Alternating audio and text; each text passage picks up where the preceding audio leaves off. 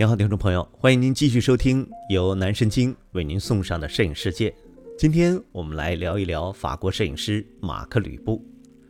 这是一位在马格南图片社当中对中国进行拍摄最多的摄影师。马克·吕布观察中国的时间跨度长达半个世纪，访华数十次期间拍摄了大量的照片，见证了。这个中国共产党领导的国家从成立初期到改革开放的巨大变迁。马克·吕布在中国改革开放之前就已经多次赴华拍摄照片，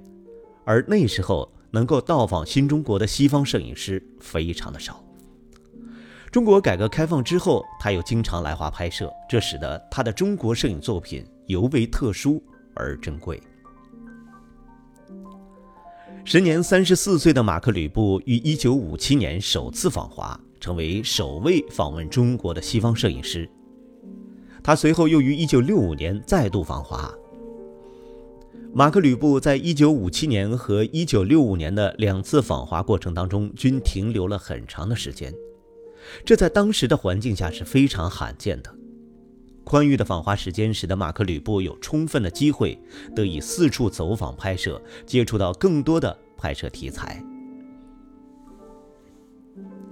一九五七年，马克·吕布首次访华，把镜头更多的对准中国的普通民众，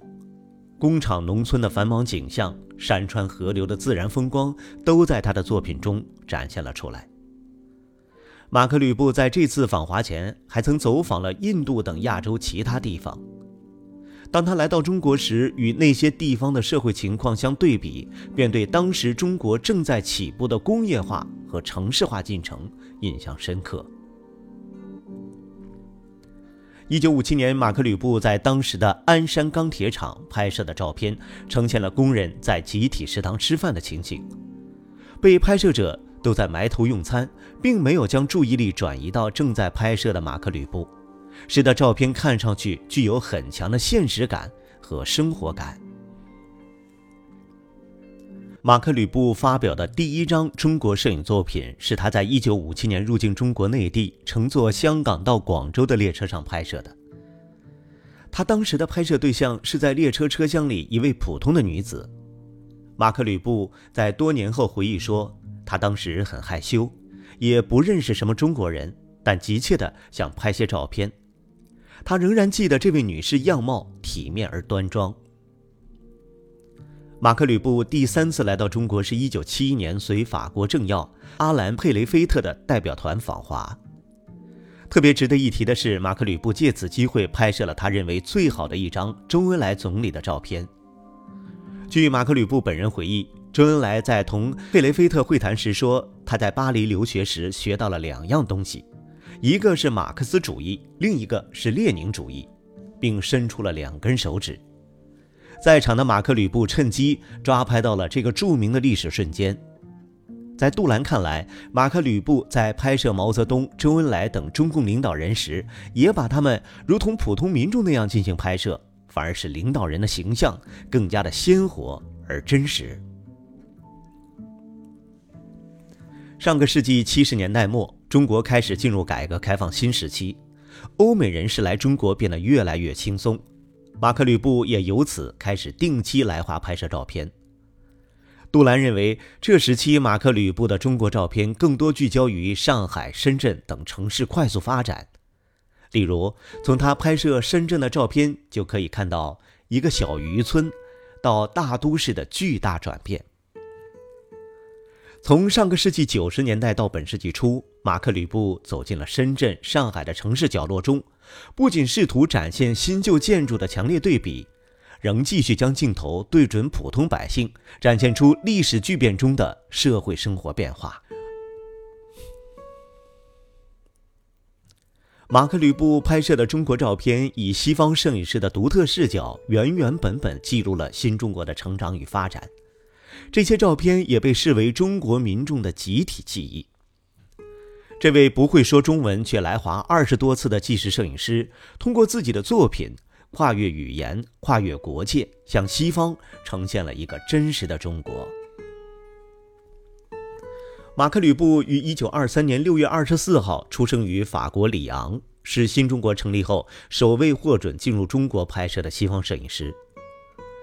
从1957年起，他多次访问中国，留下了很多经典照片，用以观察和记录发生在中国的若干历史事件。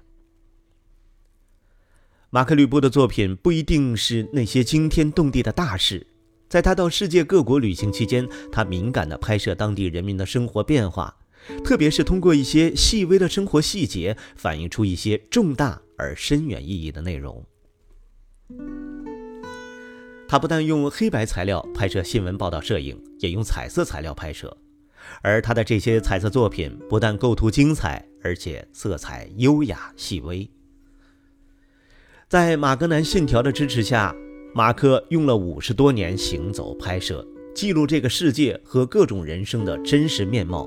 不喜不悲，张弛有力。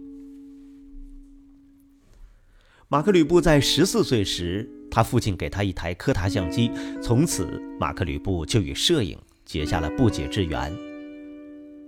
一九五一年，他决定放弃他的稳定的工程师工作，把全部精力投入到摄影当中。马克·吕布三十岁的时候，在摄影上刚刚起步，初次来到巴黎，遇到了布列松。在还没有进行任何讨论之前，他就说服马克·吕布使用一个旧取景器，还有颠倒画面的奇异特性。带着这个新家伙，马克·吕布在相机里塞了卷底片，登上了埃菲尔铁塔，拍摄下了正在给埃菲尔铁塔上漆的工人。没多久，照片在美国生活杂志发表，占据整版的篇幅。那是马克·吕布发表的第一张照片。照片中的工人戴着帽子，叼着香烟，拿着刷子，感觉是在半空中轻盈飘逸的舞者，倒不像是在工作，而是正在排演一出轻巧的歌舞剧。与此同时，作为一名自由摄影师，正式加入到著名的马格南图片社。一九六七年十月二十一号，数千名示威群众呼喊着口号向五角大楼冲去，使得华盛顿举行的一次反对越南战争的和平集会变成了暴力冲突。会后，示威者高唱反战歌，高呼反对侵略战争的口号，向美国国防部所在地五角大楼进发。示威群众包围了国防部大楼，并向大楼冲击。他们与手持各种武器的军警发生了冲突，部分群众还冲进了五角大楼，在走廊里和军警进行搏斗。在这次反战大游行中，时年十七岁的女孩简·罗斯从大巴车上走下来，走进了抗议者的队伍当中，最后直面荷枪实弹的军警。他认为，虽然军队是战争机器，但是士兵们都是人，都是有血有肉、有感情的。他试图劝说士兵放弃战争主张。后来，他手持鲜花站在全副武装的军警面前的历史瞬间，被马克·吕布定格下来，成为一代人争取和平和非暴力抵抗的象征。他也成为最能代表马克·吕布摄影风格的作品之一。后来，1968年、1972年以及1976年，马克·吕布对北越做了数次新闻报道，并从越南和美国两个视角记录了战争。马克·吕布同中国的缘分来自于上个世纪五十年代，当时正在加尔各答旅行中的他，意外结识了一位中国总理周恩来的朋友，通过这样的关系，红色中国的大门第一次。向这位西方摄影师敞开了。一九五七年的一月一号，拿到中国签证的马克·吕布迫不及待地想要进入中国这个神秘的东方国度。但是，当他从当时仍是英国殖民地的香港通关之时，香港警察不愿意开车送他过境，并且冷冷地说：“要去你自己走过去。”于是，马克·吕布真正用自己的双脚跨出了西方与中国之间的连接桥梁，而这一跨就是五十多年。马克·吕布与中国有着半个多世纪的渊源，往返中国二十余次，但他始终以一个旁观者和陌生人的身份，为巨变中的中国留下了众多珍贵视觉档案。从1957年到2010年，马克·吕布到过中国二十几次，中国可以说是他拍摄最多的国家。从1979年起，马克·吕布几乎每年都要到中国拍摄，但毋庸置疑的是，他历史最长、出片最多的旅行是1957年和1965年的最初两次。在一九五七年那次旅行之后，马克·吕布等待了近八年，才获得了第二张签证，于一九六五年再次来到中国。他与中国有着极深的渊源。他自称徘徊在北京王府井大街的次数比在巴黎香榭丽舍大道还要多。他总是精力充沛，几乎每年都在路上，即便他快九十岁了，还能在广州街头大步流星地追着美女拍照。在他中国学生的印象中，马克·吕布从来不坐电梯，总是坚持爬楼梯锻炼身体。马克·吕布曾获得多个奖项，并先后出版了三十多部著作，他的摄影作品遍布全球，并在许多杂志上都有过登载。工程师出身的马克·吕布对于结构和线条有着天生的敏感，就像曾经钻研几何学的布列松一样。他们二人的照片中总能看到高度和谐的点、线、面构成关系，